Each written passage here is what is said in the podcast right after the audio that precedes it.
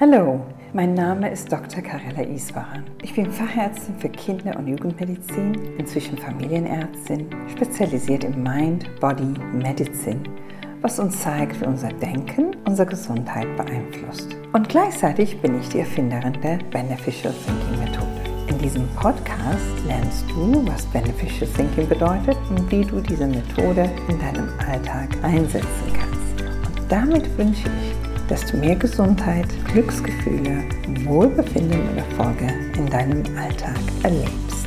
Beneficial Thinking, dein Podcast für ein entspannteres Leben. Heute geht es um die Frage, was ist Stress genau und was passiert dabei im Gehirn? Stress ist unser natürlicher, körperlicher und geistiger Anpassung zu Veränderungen. Alles, was sich verändert, erfordert von mir als Mensch ein Kraft. Das heißt, das Wetter ändert sich, da muss ich mich besser anziehen.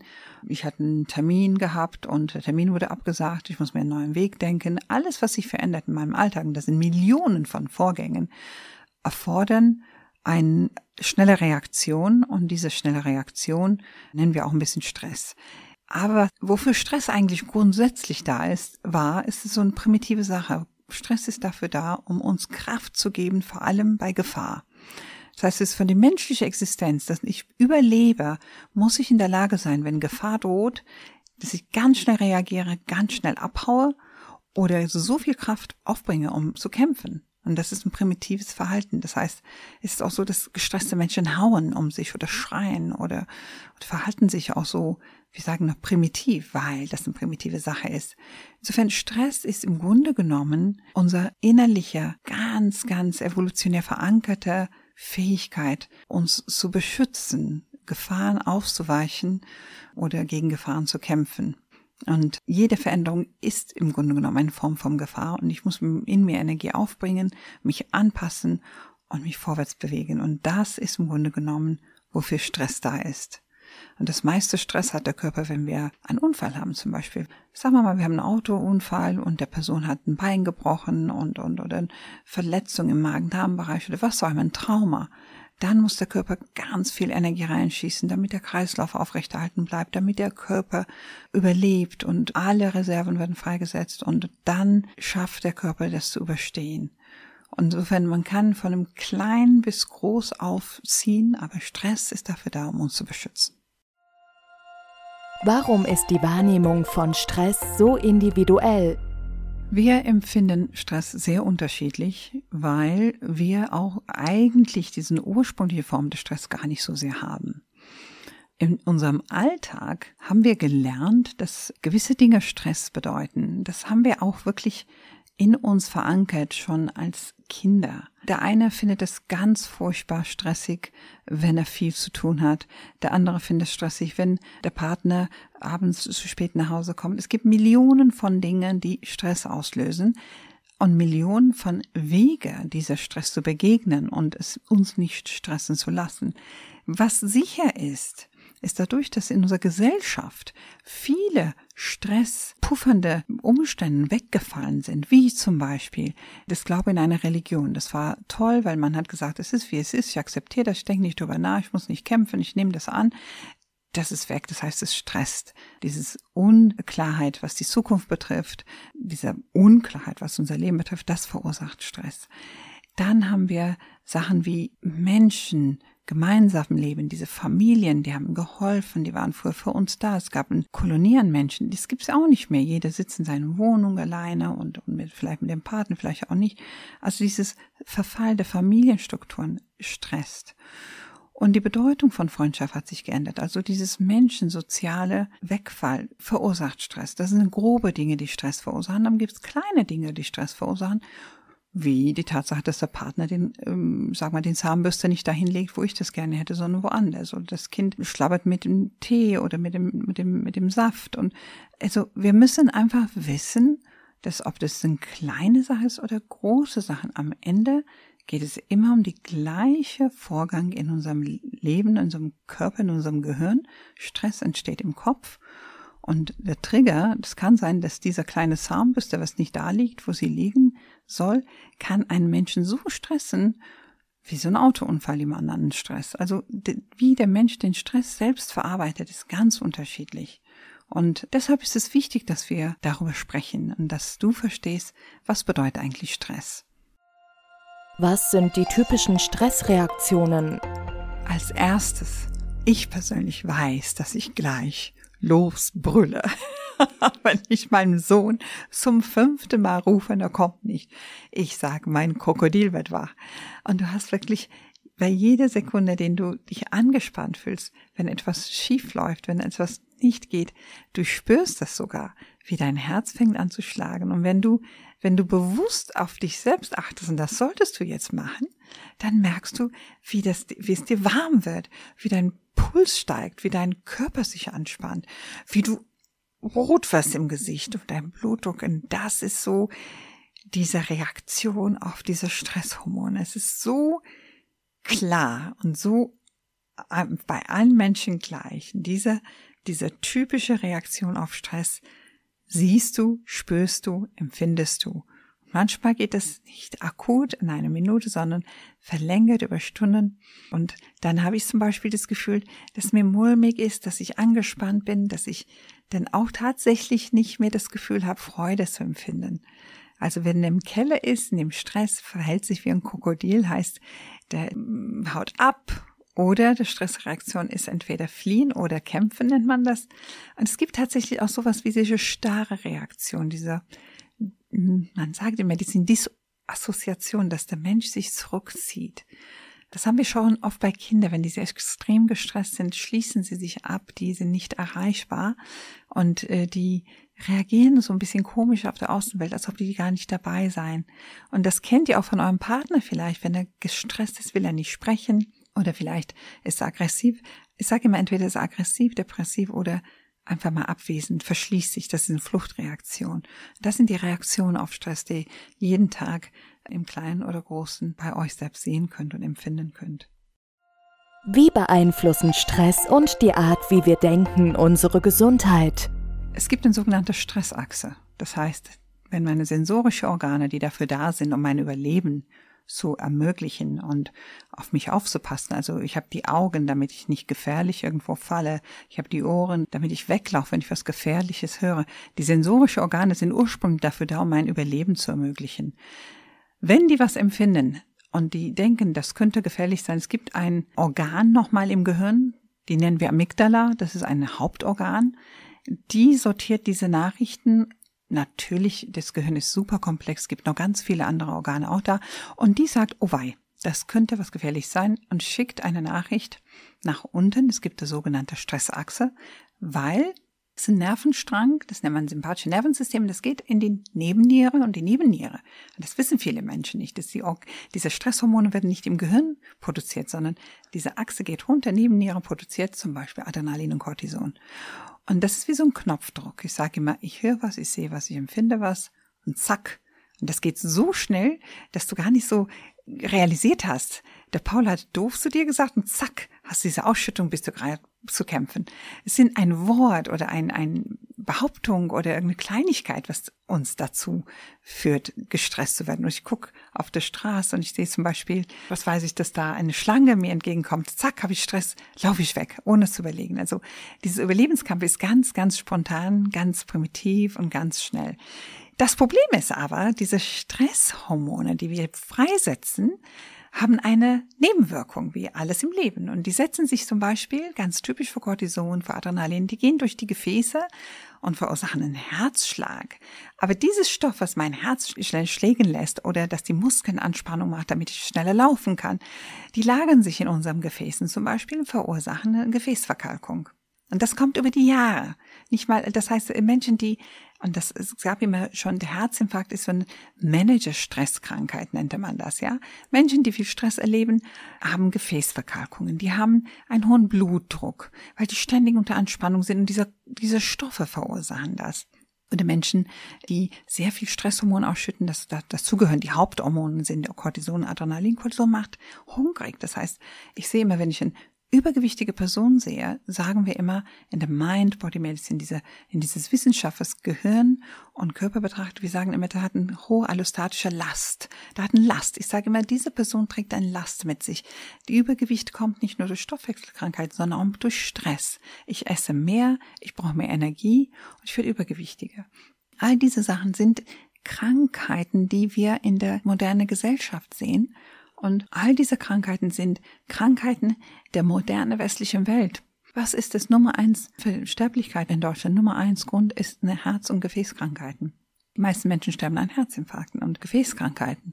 Dieses Immunsystem leidet. Und es ist nicht nur, dass es sich doof anfühlt und dass wir uns nicht so verhalten, wie wir gern verhalten würden und wir fühlen uns unwohl, sondern wir schaden uns auch gleichzeitig. Deshalb ist es so wichtig, dass wir darüber nachdenken und dass wir wirklich jetzt unser Leben neu justieren und dieses Wort Stress mit neue Augen betrachten. Es ist nicht ein Teil von uns, was mit uns geboren ist, wird zu uns gehört. Man sagt mir, der ist so und man kann ihn nicht ändern. Oder vielleicht sagt man zu dir selbst, dass du bist so und du kannst dich nicht ändern. Das stimmt nicht. Die Neurowissenschaft ist großartig und hat uns gezeigt, ich kann jeden Tag was ändern, weil mein Gehirn es besteht aus Verästelungen von Gehirnzellen, Gehirnsträngen und die lassen sich sehr gern immer wieder neu einrichten. Das heißt, mein Gehirn ist plastisch.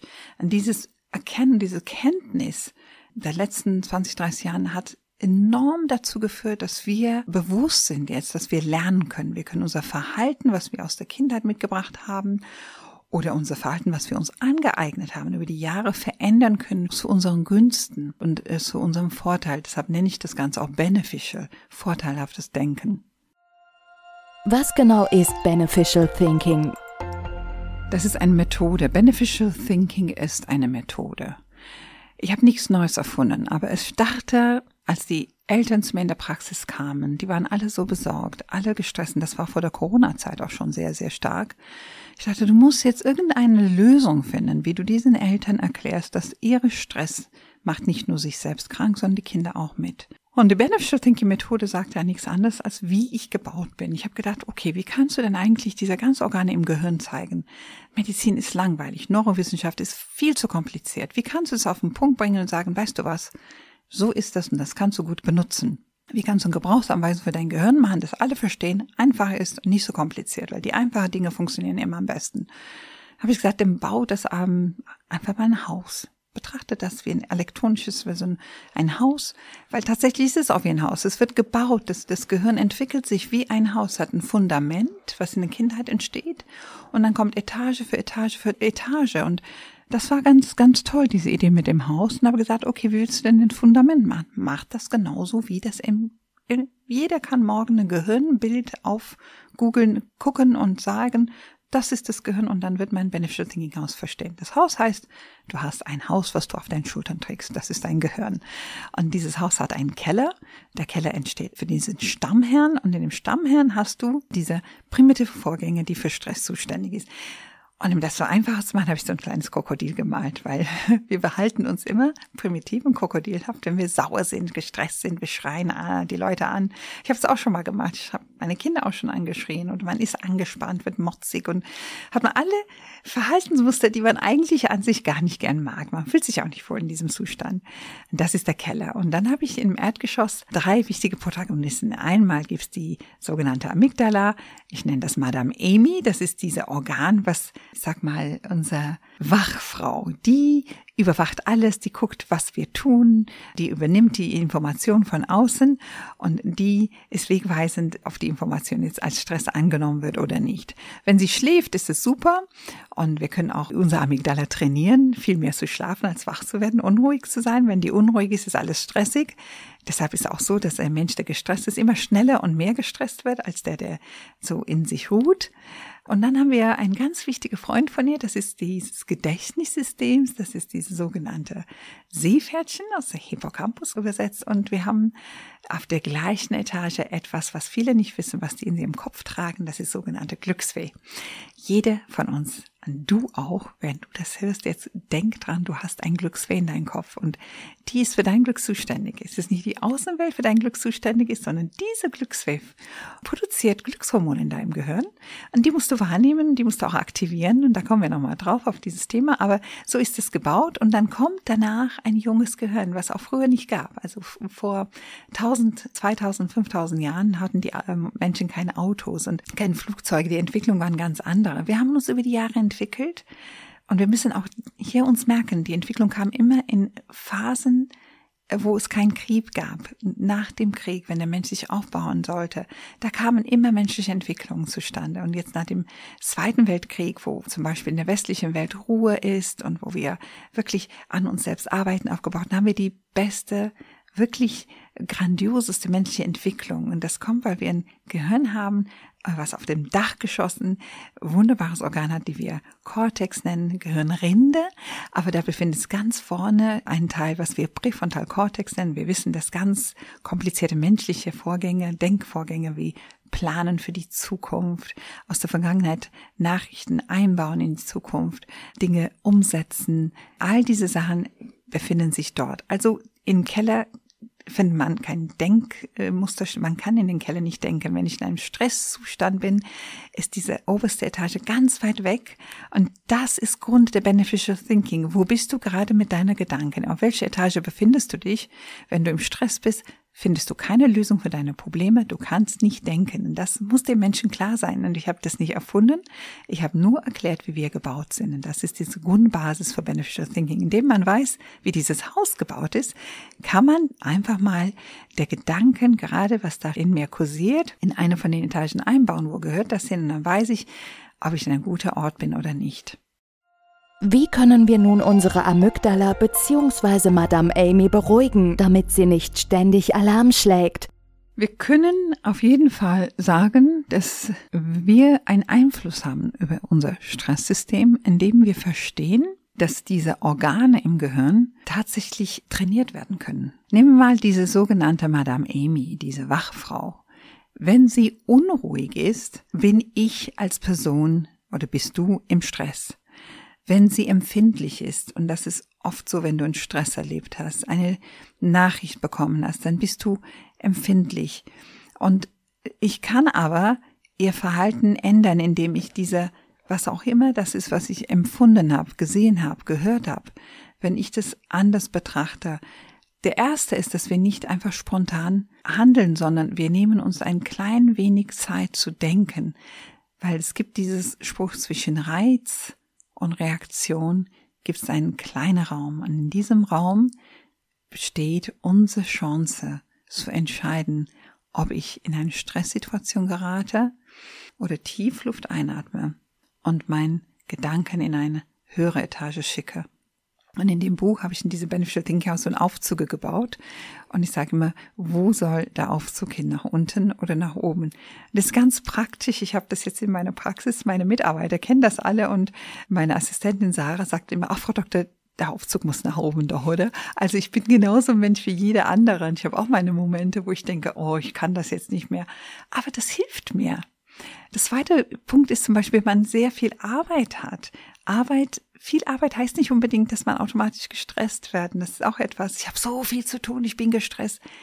Nein, das eine hat mit dem anderen nichts zu tun. Aber wie ich über meine Arbeit nachdenke, wie ich das organisiere und wie ich das dann ausführe, das ist das Problem. Nicht, dass ich zu tun habe. Man kann die Dinge, die getan werden müssen, eins nach dem anderen tun. Aber ich komme da gar nicht hin, wenn ich gestresst bin und dieses Angst davor habe, weil es so viel ist.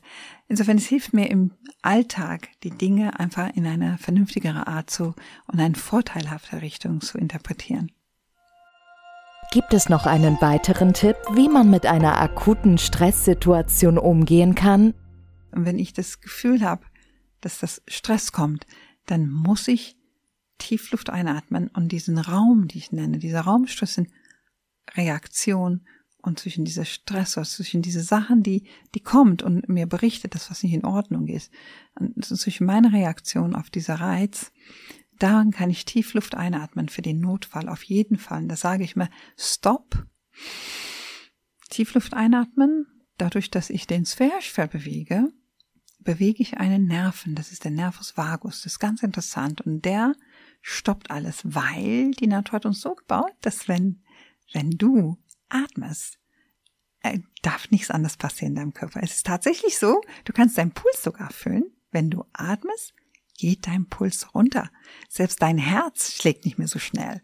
Das ist ein Alarmzustand. Deshalb ist diese Übung mit dem Atmen ganz toll. Und das wird auch überall empfohlen. Atemübungen, Yogaübungen, die helfen dir einfach mal nicht so schnell zu reagieren auf diesen Stress. Und ich sag, wenn äh, mein Rat ist, wenn du in einer akuten Stresssituation bist, etwas dich reizt, atme Tiefluft ein und sag Stopp, atmen und dann statt zu reagieren, nimm dir einen kurzen Moment und denke, was ist das Problem? Was kann ich tun? Wie kann ich das machen und wer kann mir helfen? Zahnbürste, Vorschlag. was ist das Problem? Diese Zahnbürste. Kann ich das akzeptieren, dass mein Partner das immer da hinlegt, wo ich das nie sehen will? dann habe ich die Sache akzeptiert. Oder was kann ich tun und wie kann ich das tun? Und wer kann mir helfen, das zu tun? Und da finden wir Lösungen. Und wenn wir finden, dass manche Dinge nicht lösbar sind, dann sei bitte schlau genug, um sie zu akzeptieren. Schwamm drüber, betrachte das nicht als ein Problem. Sag mal, das ist einfach ein Nebenwirkung meiner Beziehung und diese rosa Zahnbürste liegt da und ich sehe das und ich akzeptiere das, gehört zu meinem Partner. Das geht auch. Und Beneficial Thinking zeigt dir nur einfach, wie du diese Entscheidungen triffst in deinem Kopf und wie du diese Sachen, die dich stressen jeden Tag und die meisten von denen sind tatsächlich unnötig und tatsächlich nicht so wichtig für dein Leben. Deine Beziehung oder deine Mitmenschen sind viel wichtiger. Und die kannst du mal, auf Deutsch sagen wir, Schwamm drüber überlegen und eine andere Lösung dafür finden. Das finde ich ganz wichtig. Und damit kannst, da kannst du üben. Ich hoffe, dass diese Podcast mit der Beneficial Thinking Ratschläge dir helfen, in deinem Alltag gesunder, glücklicher und erfolgreicher zu leben. Ausführliche Beschreibung des Beneficial Thinking Methodics findest du in meinem Buch Das Geheimnis ausgeglichener Mütter. Obwohl Mütter im Titel steht, kann im Grunde jede das lesen. Ein wenig über meine Vergangenheit, meine Kindheit erfährst du in meinem ersten Buch Das Geheimnis gesunder Kinder und ich freue mich, wenn du Fragen hast oder Ideen brauchst, kannst du mich über diese beneficialthinking.com Webseite erreichen. Alle Informationen über mich und zu Beneficial Thinking findest du in dem Begleittext bzw. Show Notes. Ich wünsche dir viel Erfolg mit Beneficial Thinking.